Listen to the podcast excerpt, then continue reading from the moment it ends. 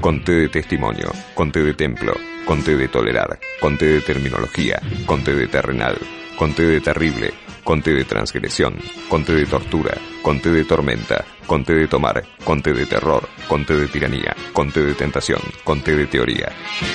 Conté con limón para mí, si puede ser. Seguimos en tendencias y vamos a escuchar una charla que mantuvimos con Gustavo Pose, el intendente de San Isidro, en el día de ayer, una charla muy interesante donde manifiesta, como van a escuchar ustedes, claramente su intención de ser precandidato a gobernador de la provincia.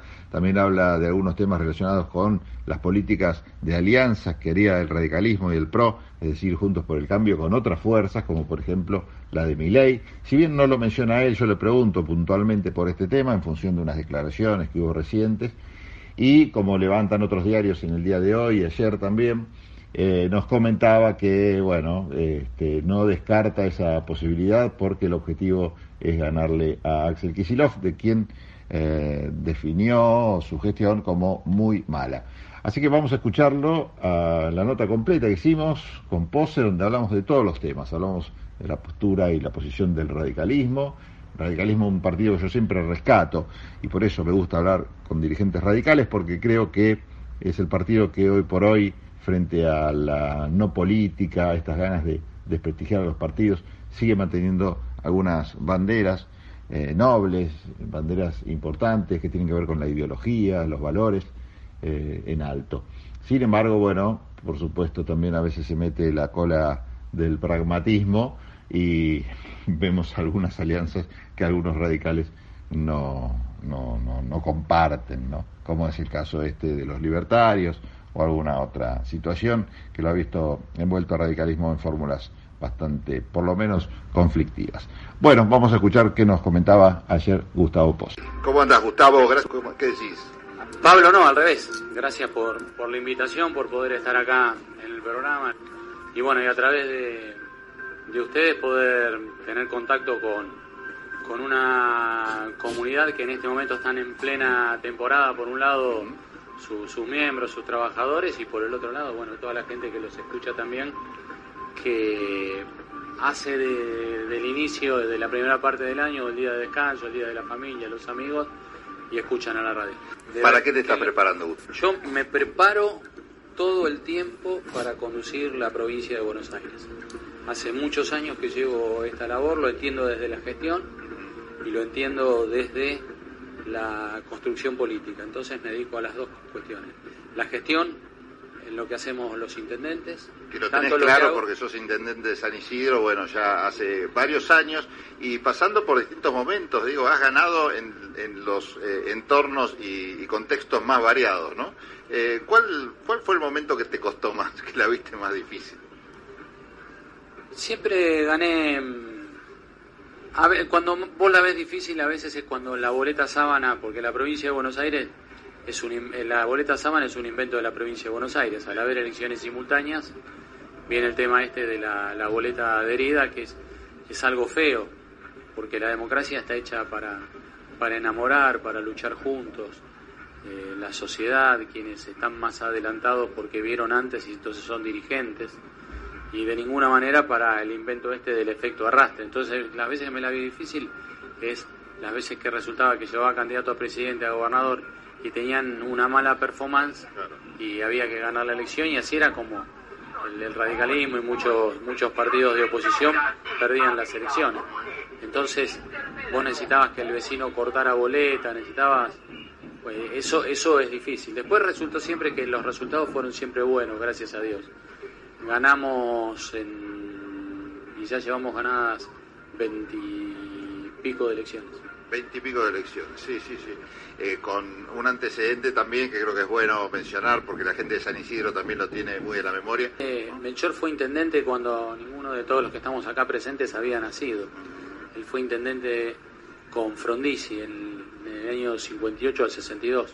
Después nos tocó nacer a varios, yo tuve la oportunidad de no sabía por qué era tan conocido cuando era chico y, por el otro lado él se había dedicado 25 años nada más que a la pediatría después de ser intendente. Entonces en aquella época no había guardias pediátricas, el hospital existía el, el hospital Gutiérrez, me parece nada más, no existía el Garrahan. Y era como ser hijo de un astronauta, ser hijo de un pediatra. Así que lo, lo vi, mi imagen era con él con la chaqueta blanca. Y me acuerdo siempre un auto atrás con una mantita para cuando había que llevar a los padres y a algún niño o algún bebé hasta, hasta la internación en el, en los hospital de pediatría de la capital. Hoy vos en San Isidro tenés tres hospitales, los tres tienen guardia de pediatría, uno de ellos es un hospital especializado, que es el de más, más complejidad médica de toda, de toda la zona, que es el materno infantil, justamente dedicado a los niños y dedicados a las mamás. Y ser pediatra es, por ejemplo, le dicen, bueno, llévalo a la guardia, yo mañana a las 7 de la mañana paso a verlo. Sí. Y yo me acuerdo mi padre era subirse al auto a la hora que sea y, Y salir. y eso, eso le da a la, le da una matriz al gobernante que después a qué se dedicó a hacer hospitales a- Claro. y a mí que me que me tocó continuar la obra, continuar la obra. Cuando vos ves la, lo que es la salud, ya que estamos metidos en el tema, de la provincia de Buenos Aires en particular, donde salud y educación parecen ser dos materias pendientes, sea el gobierno que sea, digo, porque esta situación hoy crítica, que tanto vos también haces referencia, no empezó con Kisilov, no empezó con María Eugenia Vidal, no empezó con Rucauf, no empezó con Solá, digo, parece que es una coherente historia y triste, ¿no? Así como coherente, que arrastra a la provincia de Buenos Aires. ¿Es culpa de las gestiones entonces o es culpa quizás de una política nacional que ha dejado estos temas por ahí para en segundo plano? Lo que no hay en la Argentina es eh, formación antes de llegar a la función pública. Hay que, hay que dedicarse, hay que estudiar, hay que aprender, hay que observar, hay que tener un ojo, un ojo crítico, pero también hay que tener el ojo de alumno, el ojo de querer aprender del otro. Y también hay que ser generoso respecto de transmitir el conocimiento. Los partidos políticos tienen que ser lugares de formación. Lugares de formación, bueno, faltan escuelas políticas dentro de los partidos, falta también, bueno, en Francia, por ejemplo, existen escuelas de gobierno que son realmente este, admiradas por los propios franceses a la hora de, de sumarse a, estas, a estos centros educativos, ¿no? Como que la administración pública es algo de, de nivel y, y acá no pasa eso, estamos lejanos por eso. Francia tiene la, la Escuela Nacional de Administración. Eh, el partido político tiene que ser el lugar de formación. Nosotros intentamos dentro de nuestro lugar en el radicalismo y con los partidos vecinales con los que trabajamos en conjunto de llevar adelante una, una escuela de formación que se llama el Instituto de Gestión Pública, el IGP. Contame, Gustavo, cuando ya te metiste vos en el, a, a comentar estas actividades que hacen desde el radicalismo, hoy por hoy cómo estamos eh, posicionados, digamos, metiéndonos un poquito en lo que es el mundo radical, en Radicalandia, como le gusta decir a muchos amigos, eh, y hablando de la provincia de Buenos Aires en particular. El otro día lo veíamos acá corriendo a Martín Tetaz, de alguna manera, si bien no lo decía, pero claramente está tratando de posicionarse como precandidato a gobernador. Eh, Maxi Abad el otro día hizo un acto importante en Mar del Plata, también con estas intenciones, si bien no las decía directamente. Vos que seguís siempre trabajando en, en función de pensar la provincia de Buenos Aires, y ya te pregunto directamente, eh, ¿sos precandidato a gobernador o es muy temprano para hablar de esos temas? Soy precandidato a gobernador. ¿Sos precandidato a gobernador? me, me preparo para una construcción que, que sea factor de unidad en el radicalismo. Proponemos que haya mediciones en cuanto a, a quiénes son los candidatos, tanto para presidente como para gobernador, como para intendentes, quiénes son los que mejores están en condiciones Esa sería la forma no de- habiendo no habiendo no habiendo de acuerdo respecto de eso en el caso de la provincia de Buenos Aires si hay muchos candidatos o muchos precandidatos o muchos proyectos o, o, o aprontes de tal vez querer ser precandidato lo mejor es que haya una interna abierta que es la propuesta que nosotros estamos desarrollando que es que la provincia de Buenos Aires el radicalismo en cuanto a los cargos provinciales y municipales tengo un abierto. Un abierto es algo sencillo, no requiere ningún aporte de dinero del Estado, nada. La gente va a votar de manera voluntaria. Y abierta obviamente incluye no solo a los afiliados del partido, sino a, a- a toda la A- gente empadronada. A toda la gente empadronada, salvo a los que pertenecen a, partidos políticos del poder, ¿no? Claro. Obviamente no incluye al, al padrón peronista. El padrón peronista no, pero el resto de, de los de, los bonaerenses, digamos, empadronados podría Lo cual abre, lo cual abre, cuanto más abierto es algo y están tomados los resguardos en el sentido de que no hay influencias de otros partidos políticos, da una da una posibilidad de que el radicalismo se pueda se pueda expedir eh, con- de, de manera invitando, siendo Claro. buen ser político, invitando al no afiliado a votar. Contame estas propuestas que andan también circulando y ahí se han, han sido comentadas en varios ámbitos, por ejemplo, en un acto que hubo en, en Costa Salguero hace relativamente poco, eh, donde Gerardo Morales puntualmente lo dijo en su discurso, hablaba de la intención de que haya fórmulas cruzadas, mientras tanto Facundo Manes, otro candidato o por lo menos precandidato a, a presidente claro del radicalismo, eh, no le gustaba tanto esta idea. ¿Vos dónde te ubicás en esas dos posturas? Facundo lo que dijo es que tenía que haber un consenso amplio para eso.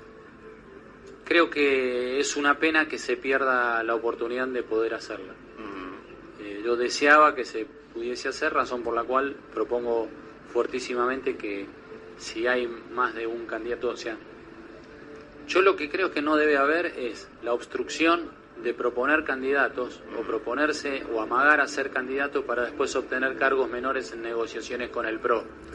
Bueno el, el radicalismo tiene que tener candidatos propios y si hay más de uno y alguno tal vez no se anima a decir que en realidad es candidato para bajarse a algo menor, que bueno, por eso se le pone una fecha a la abierta y todo aquel que de verdad quiere ser candidato se inscribe en la abierta. Bueno, está bueno esto que decís, porque quizás vos no lo quieras decir con nombre y apellido tampoco para hacer menciones, pero me, me viene en la memoria lo que pasó eh, con Sanz cuando se presentó en la interna contra Macri, ¿no? Que en realidad parecía que más que luchar por, para ganar, quería como cumplimentar con ese paso de las pasos justamente y después estaba más preocupado por, por ocupar o que su gente ocupara otros cargos. ¿Hay vocación hoy de poder en el radicalismo? Bueno, eso es, eso es lo que nosotros queremos recuperar, eso es lo que queremos sostener. Lo primero es mantener unido el, el colectivo radical, después ampliarlo a través de este régimen de las PASO y después, bueno, hacerlo mejor para mantener la unidad de Juntos por el Cambio. Esa unidad a veces no la notás vos como pegada, iba a decir, con, con alguna sustancia humana, pero con poxipol eh, medio flojo, porque cuando uno escucha hablar o algunas declaraciones, y voy a ser puntual, por ejemplo, antes de ayer, este, el candidato Martín Tetaz o el precandidato Martín Tetaz hablaba de una posible alianza con, con con tal de ganarle a Kicillof en la provincia. Bueno, eh, estas cosas generan alguna suerte de ruido, calculo interno en el Partido Radical, donde claramente si el límite no es Macri, Milei creo que es una fuerte pared. Eh, ¿cómo, ¿Cómo vas tomando estas, este- estas declaraciones o este inicio de campaña? Para ganar la provincia de Buenos Aires, la elección tiene que reunir a Juntos por el Cambio, tiene que mantenerlo unido, tiene que tener fuerte dirección por parte del radicalismo, porque es el que extiende su, su estructura en buena parte del territorio bonaerense. En lo posible, tiene que haber dentro de esa dirección una, una mirada generosa, eh, esa mirada generosa además tiene que tener, contener pragmatismo. Y el pragmatismo dice de que se tiene que hacer todo lo posible por ganar la elección y que nadie hay que exceptuarlo de antemano. Porque si exceptuamos o excluimos a alguien de antemano que pertenezca a la oposición y podemos concertar un plan donde todas las ideas eh, puedan ser parte del accionar de la gestión provincial, entonces ese acuerdo debe ser practicado. Lo miro para la provincia de Buenos Aires. E- Esta aclaración, que lo mirás para la provincia de Buenos Aires, excluiría una alianza a nivel nacional, entonces con partidos como los libertarios. Porque me excede. Digo, ¿para qué me voy a meter en algo que Claro, lo tiene que que resolver la mesa? En, en mi tema, en el sentido que soy argentino, le- quiero lo mejor para este país, eh, quiero que gane Juntos por el Cambio a nivel nacional, pero me excede, porque eso se decide en la mesa de Juntos por el Cambio eh, nacional, pero en la provincia de Buenos Aires no hay balotaje. Entonces se pierde y se gana por un voto. Entonces ya son muchas las veces que se perdió la elección cuando habiendo un balotaje. La pena es que cuando se reformó la Constitución no, no se hizo no se hizo con balotaje justamente porque entiendo de que el peronismo la hizo a su medida, ¿no? Eh, pero bueno, si no hay un balotaje, hay que extremar los esfuerzos para que todo el mundo esté adentro en un acuerdo programático. Que ese acuerdo programático, obviamente, pueda ser absolutamente eh, aceptado y practicado por el radicalismo, que tiene una, una raíz profundamente humanística. ¿Qué le pasó al radicalismo durante la gestión de Macri que todos estos principios, valores y banderas que vos estás describiendo parecieron quedar guardadas en un cajón?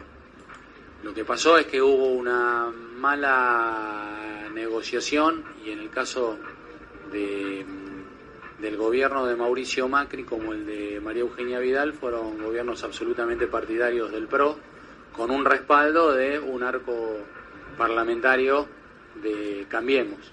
Es decir, estaba el radicalismo, estaba la coalición cívica, estaba el PRO. Pero después el gobierno fue el gobierno del PRO. O sea, la única persona que estaba en el gobierno de Macri era Oscar Aguad, una persona excelente, pero es obvio que no estaba por el radicalismo.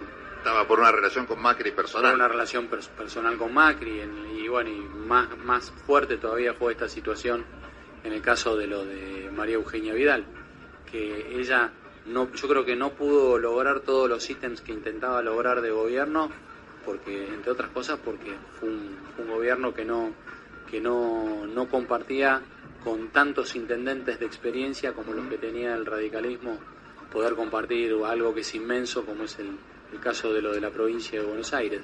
Pero ahora no hay otra manera de ver que el presidente que resulte de las pasos sea radical o sea del PRO, el gobierno va a tener que ser un gobierno de coalición. Ni qué decir además por el ciclo que toca de aquí en adelante, ¿no? Donde la crisis y la tendencia en decadencia es tan profunda que no es que por el día que se logre ganar con, mucho esfuerzo, a partir de ese día amanece distinto. La, la tendencia va a seguir profunda, va a costar mucho corregirla, no es de un día para el otro y todos sabemos que la, situación en la que vive la sociedad en, general, todos los sectores sociales, todos sufren la decadencia que se vive. Entonces, la paciencia tiene un tiene tiene tiempos cortos la paciencia de la gente viviendo en, esta de esta manera, con lo cual se requiere de un gobierno fuerte, un gobierno que pueda llevar adelante todos esos postulados de la mejor manera, pero un gobierno que esté integrado por todos los sectores de Juntos por el Cambio. Sí, desde el PRO, porque esto, digamos, estamos hablando desde el punto de vista del radicalismo. Pero no nos olvidemos que el otro socio de Juntos por el Cambio o de Cambiemos es el PRO. Eh, y desde el PRO también se están debatiendo si es Rodríguez Larreta, si es Bullrich, si es el propio Macri. Eh, ¿Cambia en algo el escenario radical dependiendo del candidato que finalmente se decidan ellos a tratar de hacerle competencia al radicalismo? Porque ellos también van a tratar de liderar, ¿no? Primero... ¿Es lo mismo para vos? Te la hago distinta y más marketinera. ¿Es lo mismo Macri, Bullrich que la reta para vos? Nosotros no debemos, no debemos intervenir en esa parte. Eh, ¿Vos serías, radicalismo, ¿Vos serías candidato a gobernador de cualquiera de los tres sin problema? El, yo sería candidato a gobernador de todos los bonaerenses. Es decir, no... Una cosa es lo que los, los argentinos elijan como candidato a presidente y otra cosa es lo que los bonaerenses elijan como candidato a gobernador. Yo estoy concentrado en cuál tiene que ser la solución. Se pueden encontrar soluciones inmediatas respecto de cómo se utiliza la provincia al servicio de los, de los vecinos de Buenos Aires. Y después está el tema de la reforma profunda a la que se requiere eh, llevar adelante en la provincia de Buenos Aires. Y entonces es un a partir de ahí sí se vuelve importante quién es el, presidente. Pero no lo tengo, en tal caso lo que tengo en mente es que el radicalismo lleve candidatos propios. No quiero estar adentro de la interna del PRO, recién cuando ellos resuelvan su interna, se va a saber cuál es el precandidato que presentan en las PASO. ¿Hay espacio para construir algo nuevo por afuera eh, de, Juntos por el Cambio? Te hago esta pregunta porque más de un dirigente eh, radical con más principistas quizás que, que, pragmáticos, eh, tratan de mantener esta línea de conducta de decir, bueno, este, el PRO en realidad nos puede acompañar, no hay problema, pero si el PRO lidera, no estamos tan de acuerdo.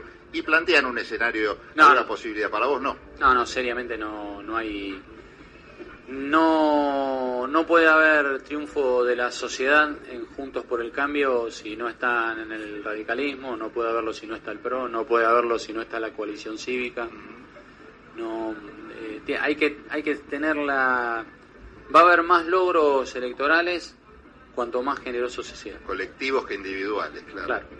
¿Qué es lo que estás viendo vos como intendente actual? Eh, de la gestión de Kisilov. ¿Cómo es la relación con los intendentes que son opositores y cómo ves el gobierno, el Poder Ejecutivo, desde algo muy parecido a lo que vos ejercés a nivel municipal?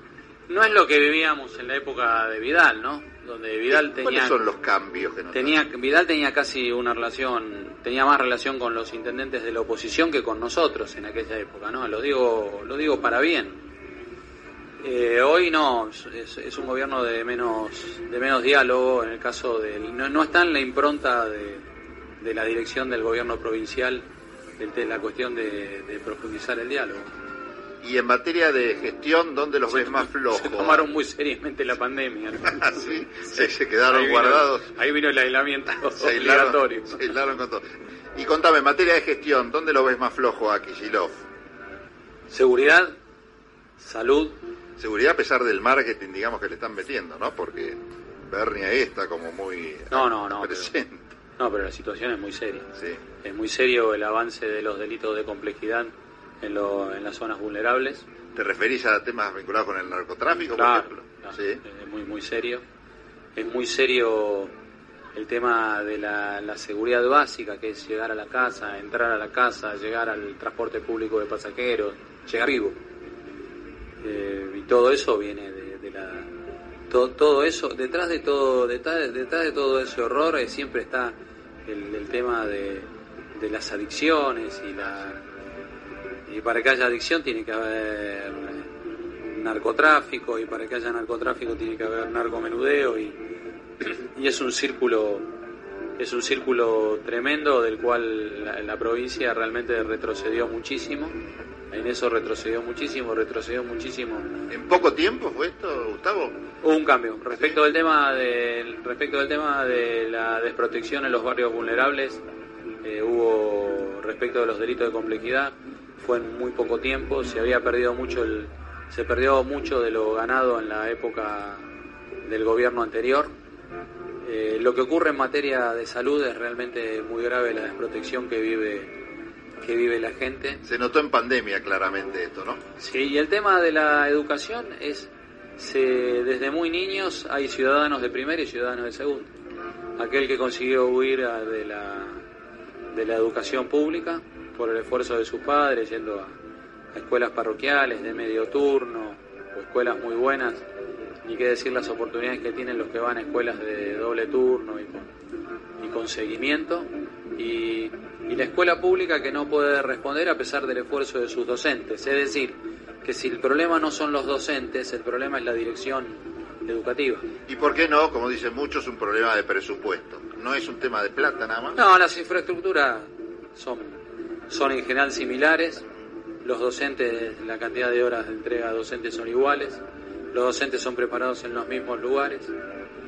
Eh, se trata de una, una, mala, una mala dirección, es una mala gestión, justamente. En materia económica, la provincia se ha, ha, trabajado con el, con el Banco Provincia en temas estratégicos históricamente. El Banco Provincia, bueno, teóricamente está para eso, ¿no? No solo. Ahora en la cancha se van a ver los pingos, claro, Porque por el tema de la sequía, digo, se reclama más fuertemente, cada vez más fuertemente la presencia del Banco Provincia en las regiones con el tema de lo de la sequía, una sequía que además el banco con a través de sus especialistas tenía que tenerla preanunciada. ¿Qué pasa en los distritos donde, bueno, la, diferencia, por ejemplo, la matanza, ¿no? Es un, partido gigantesco con distintas realidades adentro del municipio, ni hablar de la provincia en general, que tiene realidades en el conurbano, vos lo conoces bien, realidades en el interior. ¿Cómo se administra todo eso? ¿Cuál es la clave? Es muy difícil cuando los distritos tienen eh, semejantes dimensiones y realidades tan distintas. Eh, todas las divisiones de distrito fueron exitosas. El antiguo General Sarmiento, que hoy es en el Gran Buenos Aires, es San Miguel, en Malvinas Argentinas, y José Cepaz, resultó mejor para los vecinos. Morón, que es Morón residual, Ituzaingo y Hurlingham, eh, dio buen resultado. Eh, así que, y así en el resto de los distritos, creo que eh, tiene que consensuarse, no puede ser impuesto, tiene que consensuarse y lo que de ninguna manera debe dejar es distritos absolutamente viables y distritos absolutamente inviables, ¿no? Tienen en el, en el compás del arquitecto que resuelva esto y que lo proponga y que lo consensúe, tiene que estar la cuestión del equilibrio social. ¿Qué es lo que más te preocupa como argentino, como dirigente político, de todo lo que está pasando allá a nivel nacional? Me meto este, este, estos temas de, que, un Congreso Nacional que aparentemente está en stand-by, fruto de algunas decisiones políticas del gobierno y que no encuentra diálogo con la oposición. ¿Cómo estás viendo todo este tema? Lo que se vive es decadencia. Es, un conjunto de situaciones que se fueron dando eh, históricamente y, que hoy se traduce en lo que, en que la gente no, no, tenga, que piense que no hay futuro. Claro. Y se piensa que no hay futuro porque hay parámetros ciertos en materia de, del trabajo, en materia de la economía, en materia de qué pasa con el, el empleo para los más jóvenes, qué pasa con la calidad del empleo del que ya trabaja, qué pasa con la estabilidad del empleo eh, con el que con el que en este momento tiene trabajo y tiene responsabilidades familiares. ¿Qué pasa con el de la pyme que tiene responsabilidades con, con sus trabajadores y, y, no logra sostenerlo? Eh, la verdad es que muy buena parte de la estructura productiva del país se fue perdiendo gobierno tras gobierno. Y desde la provincia de Buenos Aires, Gustavo, eh, ¿se puede hacer algo? Porque parecen temas tan macro que quizás un Lo que se debe crear, la, tiene que haber un plan en el cual esté la provincia, la ciudad de Buenos Aires y la nación, que es cortar con la mega ciudad. La mega ciudad ya llega a 70 kilómetros, la mancha urbana, desde el obelisco, abuelo de pájaro. Entonces, lo que se debe lograr es que sean absolutamente viables los polos de desarrollo educativo, sociales, económicos, industriales, que, que, aprovechen el recurso humano y el recurso natural de cada uno de los lugares, que sean polos que nunca ronden más de los 80, 90 mil habitantes. Y para eso están lo, los pueblos y las ciudades que tienen esa infraestructura, tienen esos centros educativos, esos centros, eh, y donde no prepararlos, esos centros de salud, de modo tal de poder recibir esa nueva población para que, que, que a la cual invitan estas estos diseños de, de, inversión que hacen que la gente no, no, no, vive feliz en la mega ciudad, en el Gran Buenos Aires, en la capital federal Gran Buenos Aires, en los sectores duros como, como, se, como se dice. Entonces, por esas razones que Alfonsín hace 40 años intentó el tema del traslado de la capital a Viedma, no era un proyecto de ensoñación, no era algo, no era una fotografía en la cabeza, era el tema de cortar con la mega ciudad. ¿Cómo es para vos un, un, gobernante moderno que tiene menos contacto con la sociedad como lo tenía tu papá eh, a nivel Ah, bueno, eh, ¿no? sí, hoy, la, la, hoy lo de foto, foto, foto, red, red y todo eso, ¿no? Sí. ¿Te gusta hay, hay eso? Hay gente, no? A mí no, a, Como dice el Martín Fierro, cada lechón en su teta es el modo de mamar, ¿no? A mí, para mí no es eso. Para mí es vida de relaciones. Más contacto yo con la donde, gente. Yo donde veo que están saliendo chicos del colegio con los padres o si son pibes adolescentes de secundaria y todo y estoy con tiempo, me bajo del auto en la esquina y, y encaro por donde está la gente, entonces hay algo nuevo me van a decir. Sí, sí, sí. Y capaz no me guste lo que me dices, pero voy a saber captar, Uh -huh. no me lo tiene que venir a contar alguien, lo, lo, lo, voy, lo tengo que saber por mí. El contacto con la gente te tiene que gustar, Uh -huh. eso es algo básico. Yo vi gente en política que después, que, que, después de estar, que después de pasar por algún lugar donde había mucha gente, eh, se secaban con, con alcohol. Sí. Eh, la verdad no, no, eso, eso no, la vida pública no es para eso. Ese contacto tan importante, ¿no? Con la gente que supera cualquier campaña de marketing que te. Por eso te digo, te tiene que gustar. Sí. Te tiene que gustar, te tiene que gustar, eso es algo que, que, nace de uno, es una impronta, ¿viste? Está el que ve gente y echa para atrás y está sí. el que ve gente y echa va para adelante. A, a mí me gusta que se vaya para adelante. ¿Qué te dice la gente? Vos hablabas del tema de la seguridad, que es una gran preocupación, esto también a- hasta a nivel estadístico. Pero cuando vos entras en contacto con la gente, ¿qué, qué- qué es lo que te dice? Mira, la gente mm, está muy triste. Sí. Eh, está esta anestesia bien ganada en tal caso que, que son la mezcla de mundial con, con la Navidad, con ahora el descanso y el que puede tener vacaciones y que son merecidas y demás. Pero vos acordate que yo, yo me doy cuenta cuando trato con la gente que el hecho de que me traten bien no quita que hay, hay algo en el ambiente y que no está bueno eso como, como está la situación. Así que, y este va a ser un año muy duro, el producto de el producto de, de la hay una, una tendencia es un mal es una mala época para el mundo Mm. es mala para la región es muy mala para la Argentina además por los errores no forzados practicados por el gobierno ¿El, el mundo te preocupa también cómo está o se puede aprovechar alguna situación coyuntural de un mundo este, que por ahí necesita alimentos? Digo, ¿estamos en condiciones como para atender esa- esas La demandas? Argentina, la Argentina podría producir hoy un acuerdo con un acuerdo de dirigencia, de políticas de Estado, decir estos son los próximos 25 años. Y la Argentina tiene todas las condiciones para, para poder tener éxito porque tiene un, un recurso natural que hoy es escaso, que es el alimento, porque tiene la posibilidad de darle valor agregado a ese alimento y valor agregado es dar trabajo. Y entonces no solo vendés el producto primario, sino que vendés el producto del alimento terminado, completado, ya, ya, ya, ya listo para viajar y en condición de ser exportado. La Argentina tiene la posibilidad de, no exaccionar exactamente siempre al campo para poder tener ingresos en, en pocos años provenientes de la energía. Eh, la Argentina, en lugar de tener buques gasificadores que, que cuestan enormes fortunas de dinero que privan a los argentinos de salud, de educación, de, de los mínimos materiales para poder realizarse y que esos mismos buques gasificadores podrían estar del otro, en el mismo lugar, pero llevando gas de acá para poder exportarlo. Es decir, de, de vaca muerta el gas sale a menos de 2 dólares con 70, 2 dólares con 80, 3 dólares, depende del momento. Si la Argentina pasa de ser, dejar, deja de importar a 40, 42 dólares para poder hacer uso de ese gas para el mercado interno, para poder exportarlo, a, por ejemplo, nosotros somos vecinos y socios en el Mercosur de la sexta potencia industrial del mundo, que es el Brasil. Entonces ya podemos eh, exportar gas, en lo que hoy importamos a 42, lo podríamos exportar a 18, saliendo desde, desde la de vaca muerta a menos de 3 dólares. Entonces ahí va cambiando.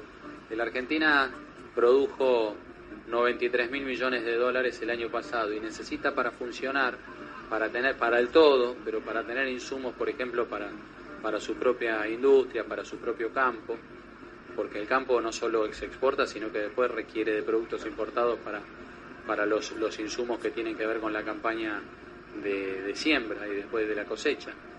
Y, y la Argentina requiere de 110 mil millones de dólares, no está lejos de eso. Y también requiere, requiere de una cultura donde alguna vez tenemos que llegar a ser como el Brasil, donde no se usan dólares. Y en Chile no le dan bola a los dólares.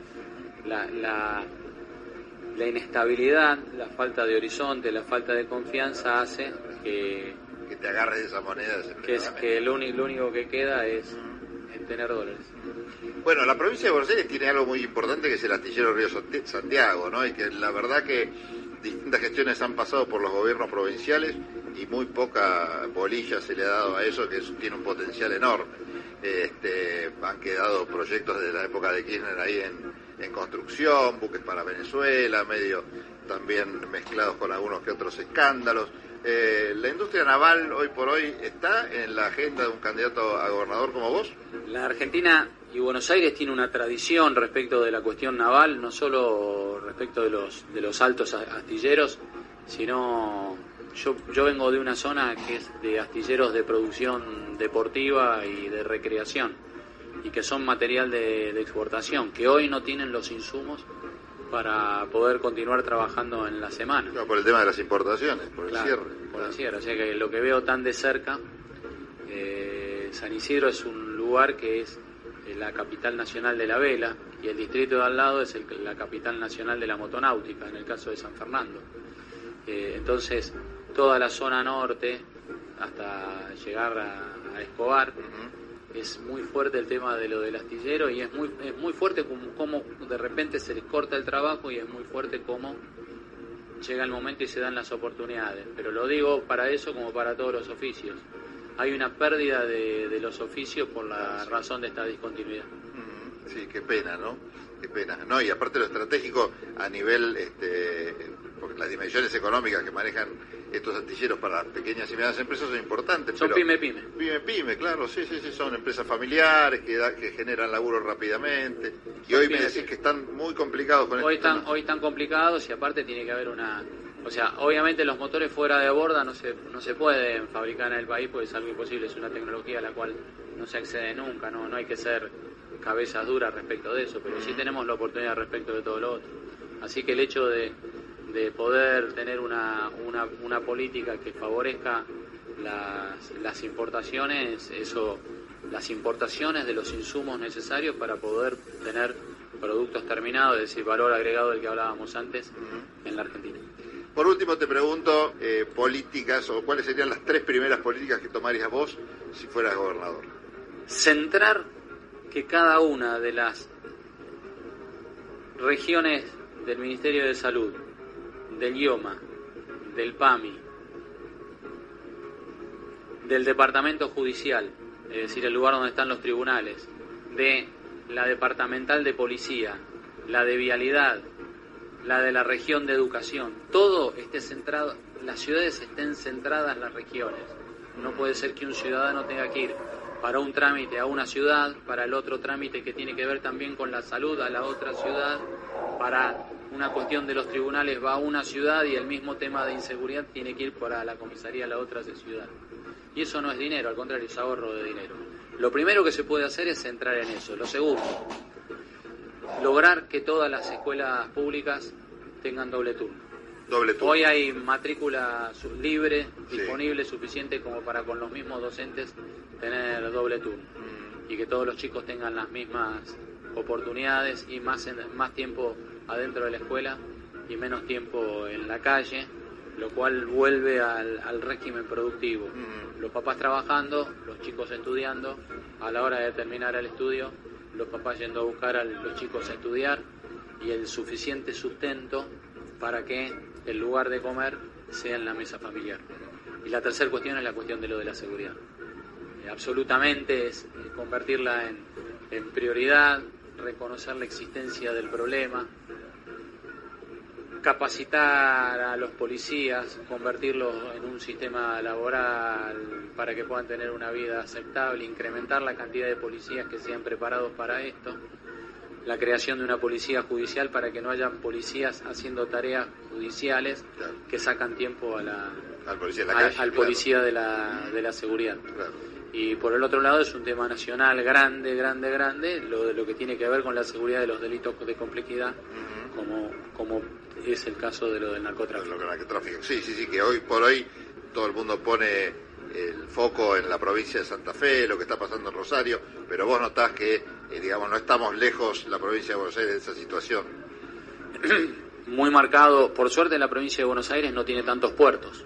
Claro. Si todo el litoral de la provincia de Buenos Aires fuese plagado de puertos, como en el caso de lo de Santa Fe, porque tiene un, un litoral de río que, que hace que sea así, la provincia de Buenos Aires estaría muchísimo más grave. Igualmente el solo hecho del Gran Buenos Aires es algo terrible. Gustavo, muchísimas gracias por haber estado con nosotros, por todo el tiempo que te hemos robado, pero creo que paseamos por todos los temas.